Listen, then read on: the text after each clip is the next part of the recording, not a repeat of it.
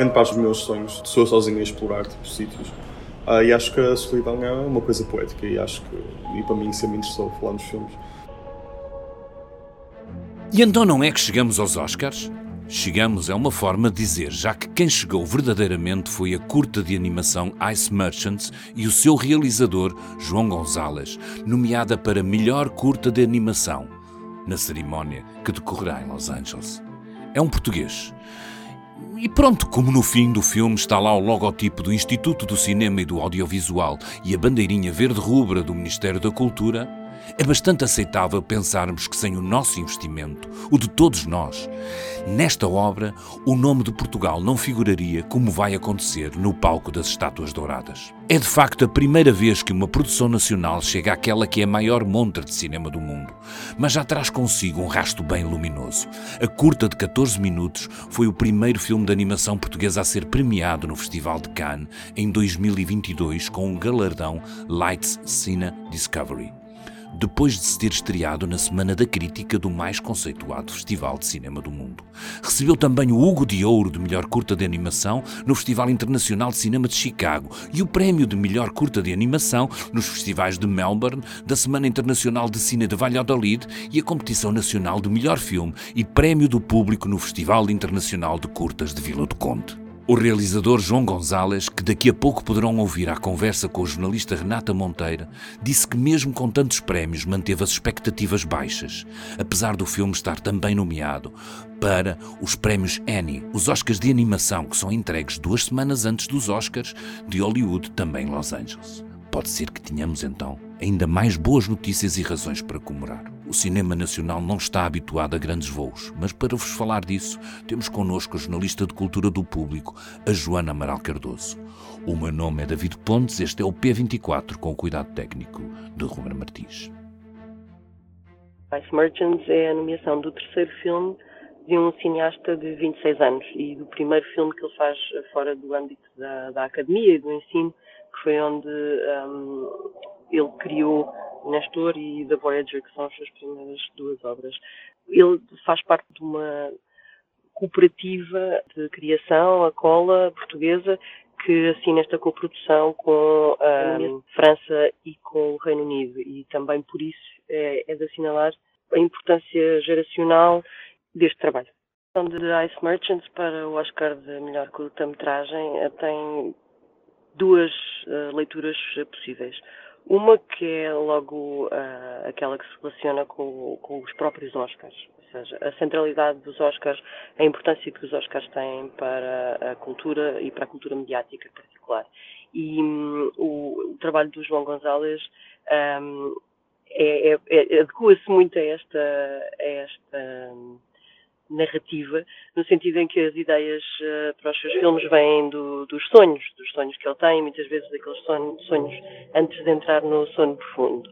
E uma nomeação para um Oscar, uh, por mais que as atenções se tenham dispersado e que uh, os próprios Oscars tenham uma, um lugar menos central na, na cultura, acabam por um, ser inevitavelmente um, o cumprir de um sonho, uma presença nos Oscars uh, é, é, de facto muito importante.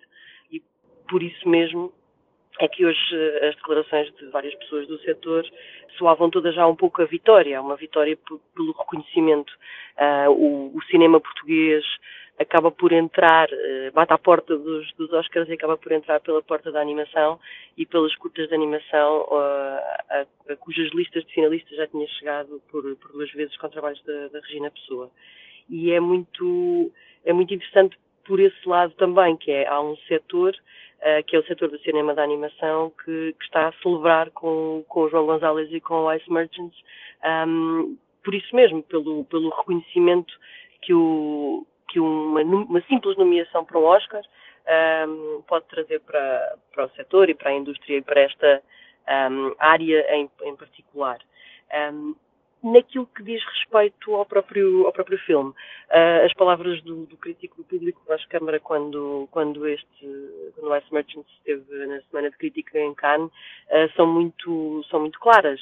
Ele um, descreveu o, o filme na altura da sua estreia em, em Cannes, na Semana da Crítica, onde foi premiado, uh, e também daí fez história para, para o cinema português, como um, pequeno edifício obsessivo, um, povoado por paisagens mentais ásperas, um, e é este pequeno edifício obsessivo, um filme sem, sem diálogos, uh, mas com, obviamente, narrativa e com som e com música, que é ela própria também uh, criada e, e, em parte interpretada pelo João Gonzalez, que, que se aproxima um bocadinho desta desta centralidade e desta possibilidade de reconhecimento e de divulgação que os Oscars ainda têm. Eles continuam a ser um, um organizador de calendário, continuam a ser um, um motor e um dínamo para, para, o, para o setor da exibição, especialmente nesta, nesta altura do ano, e acabam por um, também ser a, e dar a possibilidade de dar a conhecer e, e, e gerar provavelmente novas oportunidades de trabalho uh, aos uh, profissionais que lá chegam. E é sempre um caminho até aos Oscars. E de facto o Ice Merchants uh, já fez o seu caminho. E agora falta, falta saber o que é que na madrugada de dia 13 um, a Academia vai, vai decidir. Há uns dias, a nossa jornalista Renata Monteiro falou com o realizador João Gonzalez. Ouvimos neste P24 um enxerto. Meus filmes uh, partem sempre de uma imagem que vem do meu subconsciente. Uh, neste caso, partiu de uma imagem que me veio à cabeça, que era de uma casinha presa a um precipício muito alto. Uh, e quando tenho uma dessas realidades, começo a escrever e a desenhar constantemente acerca dessa realidade. E quanto mais vou desbloqueando e descobrindo essa realidade, que não tem inspiração em nada, pelo menos que eu, que eu conheça na vida real, mais vou tendo ideias para a narrativa e pronto, eu começo os filmes sempre com uma ideia vaga de, de, que emoção é que quero, ou o tema base do filme. Eu sabia que este filme ia ser um filme sobre perda, acima de tudo, mas depois os detalhes e as nuances do filme é algo que eu vou desbloqueando e descobrindo quanto mais eu descubro essa realidade que vem do subconsciente. Sim, mas imagina, eles podiam estar a viver no topo de uma montanha e fazer uhum. qualquer coisa. Sim, porque... lá está. Isso, isso depois uh, uh, está relacionado porque, ok, criei uma realidade em que está uma casa uhum. acima, muito alto uma montanha como é que uma personagem poderia sobreviver aqui? Começa a fazer perguntas, ah, se calhar está frio, se calhar uh, uh, vendem gelados, se calhar vendem não sei o quê. E lá está, eu vou começando a escrever bullet points, de certa forma, sobre as, uh, as regras da realidade onde o filme se vai passar e vou desbloqueando possibilidades para o dia a dia do, do, do, das personagens. Mas o facto de eles serem mercadores de gelo não foi. Se estás a perguntar, não foi uma daquelas coisas que desde o início, ok, quero fazer um filme sobre mercadores de gelo. E eu, acima de tudo, sabia que ia ser um filme sobre perda e depois as personagens e o facto, mesmo de ser uma família e a profissão deles, foi algo que fui desbloqueando e descoberto. Estava-te a perguntar porque eu, quando vi os mercadores de assim, que são os mercadores de Então, fui, fui à net e uh, há muitos comentários sobre um tipo no Equador que é sim, justamente. Lá, lá Ice Merchants. Sim, sim, eu depois sim. fui pesquisando porque foi Ice Merchants e apareceu. Ok, então foi ao, foi ao contrário. Mas uh, eu sabia, eu sabia que havia mercadores de gelo lá há muitos anos atrás, uhum. mas era de uma forma bastante diferente grandes, uhum. tinham blocos grandes e eram uma dinâmica. Também disseste que sabias que este filme era só, ia ser sobre perda. Porquê que uhum. definiste esse, esse tema? Era um tema que me, que me interessava retratar, é saber que normalmente eu gosto de, de pegar pronto, em realidades que não sei muito bem porque é que me lembrei delas, vem o meu subconsciente, às vezes quando estou de retiro de sonhos ou quando estou prestes a adormecer, às vezes durante o dia.